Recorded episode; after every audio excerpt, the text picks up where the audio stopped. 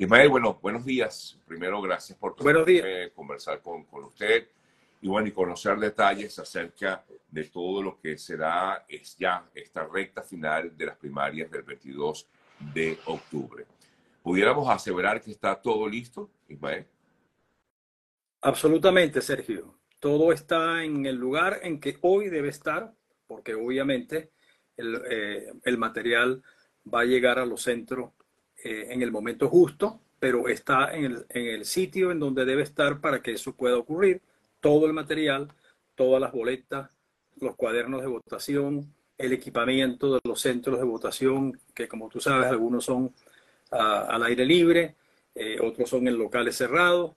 Eh, esos locales cerrados a los que tenían algunas dificultades fueron arreglados, fueron reparados. Si todo está dispuesto, eh, bueno, siempre ocurrirán algunos percances en algunos centros que siempre, que siempre ocurren, pero, pero todo está listo. Los miembros de mesa, hoy los miembros de mesa estarán recibiendo, ya hicieron su debieron haber hecho su evaluación el fin de semana hicieron su formación las semanas pasadas, más de en Venezuela, más de cuarenta y pico mil personas pasaron por cursos de formación. Se van a seleccionar 15 mil principales con sus respectivos suplentes.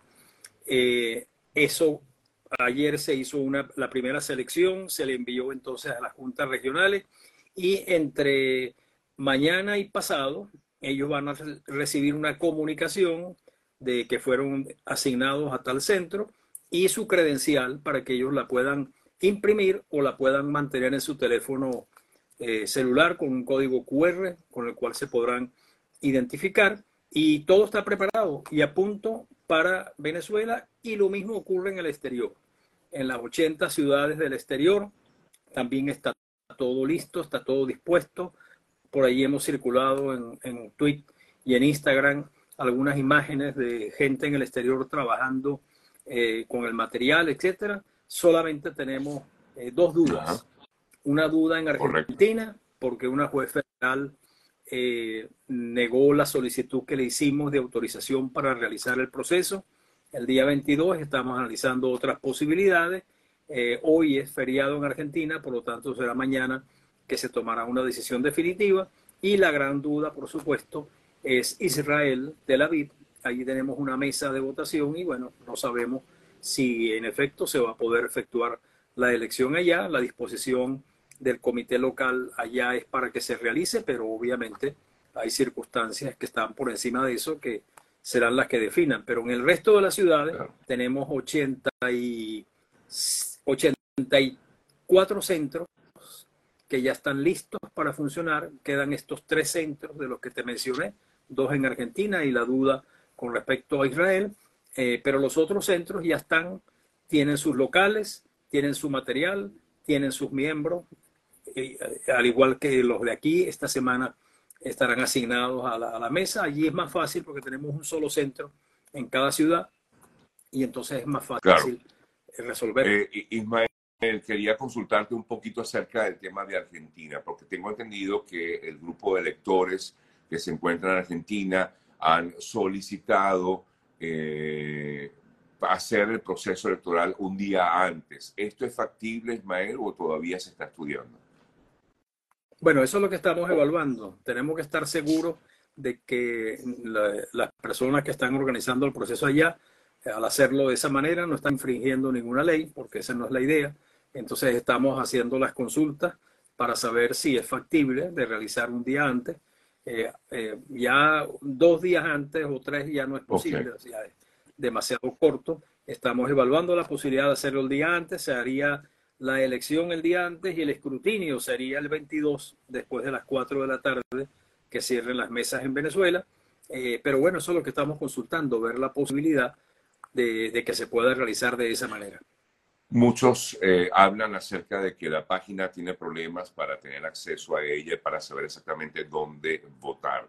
Eh, y de hecho aquí ya lo preguntan, en la, hacen esta consulta que varias personas han intentado en varias ocasiones acceder al link que, que daba hace unos minutos. Eh, ante ello, ¿qué se está haciendo, Ismael, para que la gente pueda saber dónde va a votar? Porque no es su centro habitual de votación sino que por municipio, por parroquia, pues hay algunos que otros centros y entonces, ¿cómo puede saber la persona dónde votar? Bien.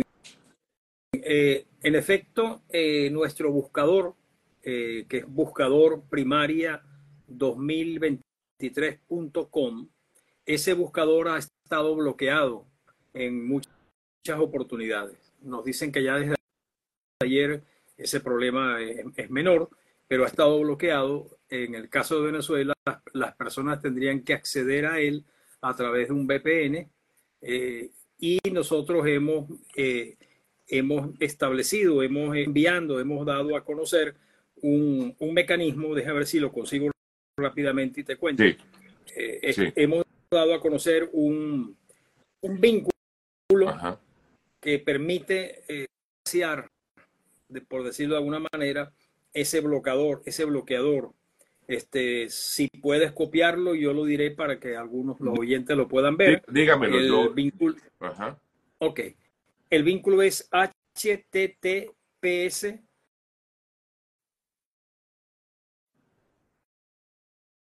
slash slash ok y luego t punto y slash T mayúscula G J guion 6.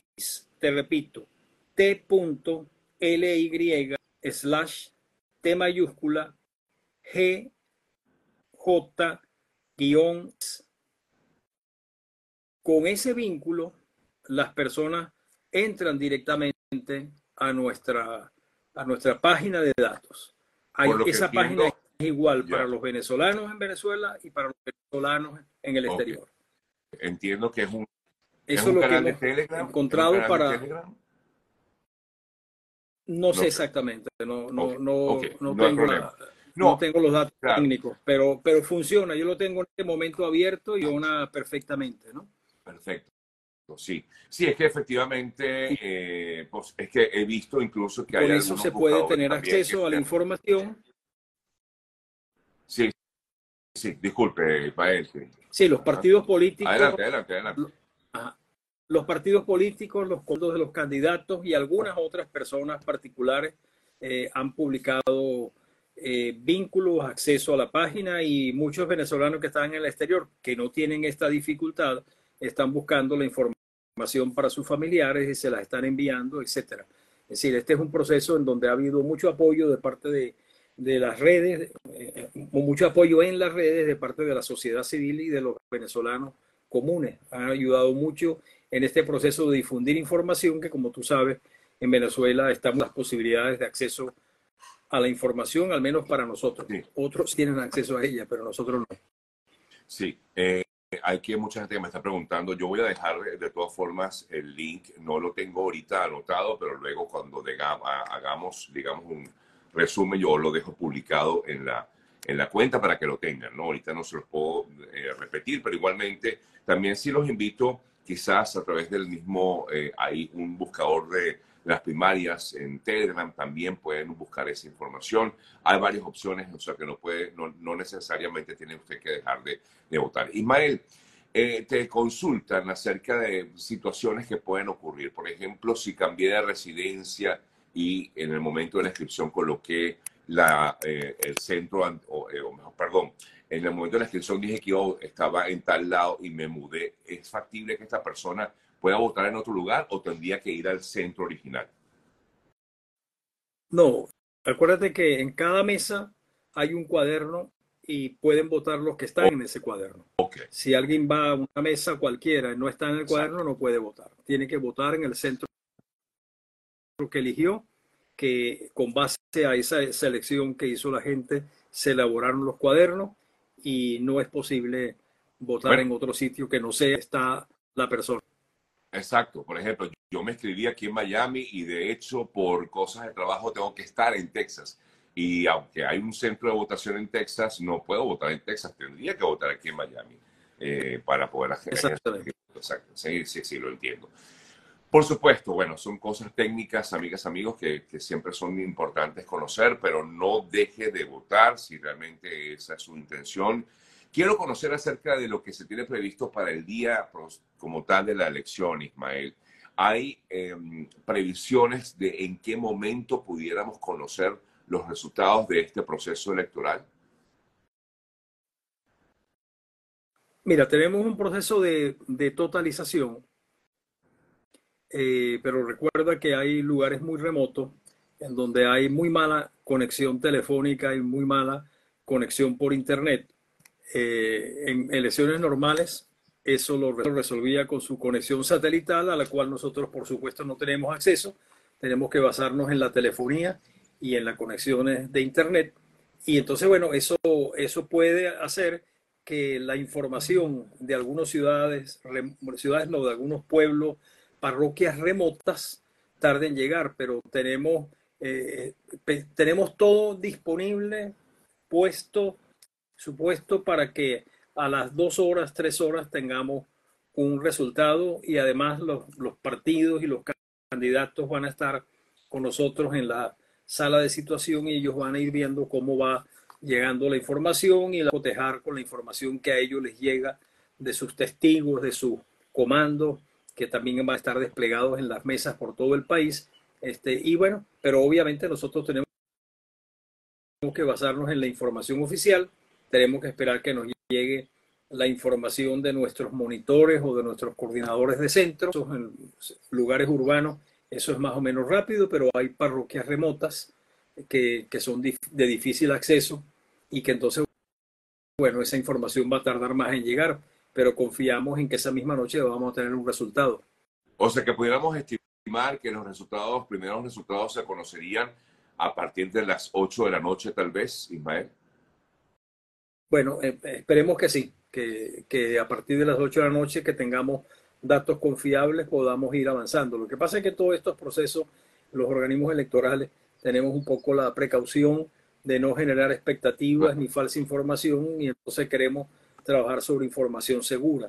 Bueno, eh, pero sí, vamos a, procurar que sea lo más rápido posible porque sabemos la expectativa, pero también eh, un poco lo que hacemos el llamado a que la gente comprenda que nosotros no tenemos facilidades tecnológicas que tiene, por ejemplo, el Estado venezolano con el CNE, sino que tenemos que basarnos en las facilidades tecnológicas que el Estado brinda en muy malas condiciones en Venezuela. Ismael, una vez que se conozca el resultado electoral del 22 de octubre, ¿de qué manera la Comisión de Primaria puede blindar a esta persona escogida por el pueblo venezolano para que sea justamente el candidato presidencial de la oposición en el proceso del 2024?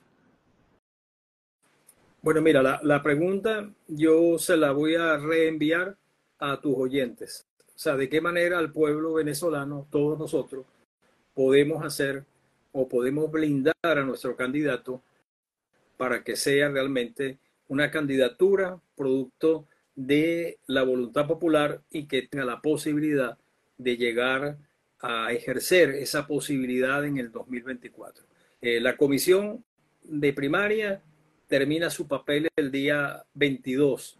Después, unos días, habrá unas auditorías, etcétera, pero digamos, ese es el papel de la comisión. El papel de la comisión es organizar las cosas y decirle al país, esta es la candidatura para el 2024. Más allá de eso, nosotros no tenemos una posibilidad o una facultad para actuar. Obviamente, como venezolanos lo vamos a hacer, pero nos, nos toca a todos los blindar esa candidatura que vamos a elegir el día 22 de octubre y que sabemos que no es una tarea sencilla.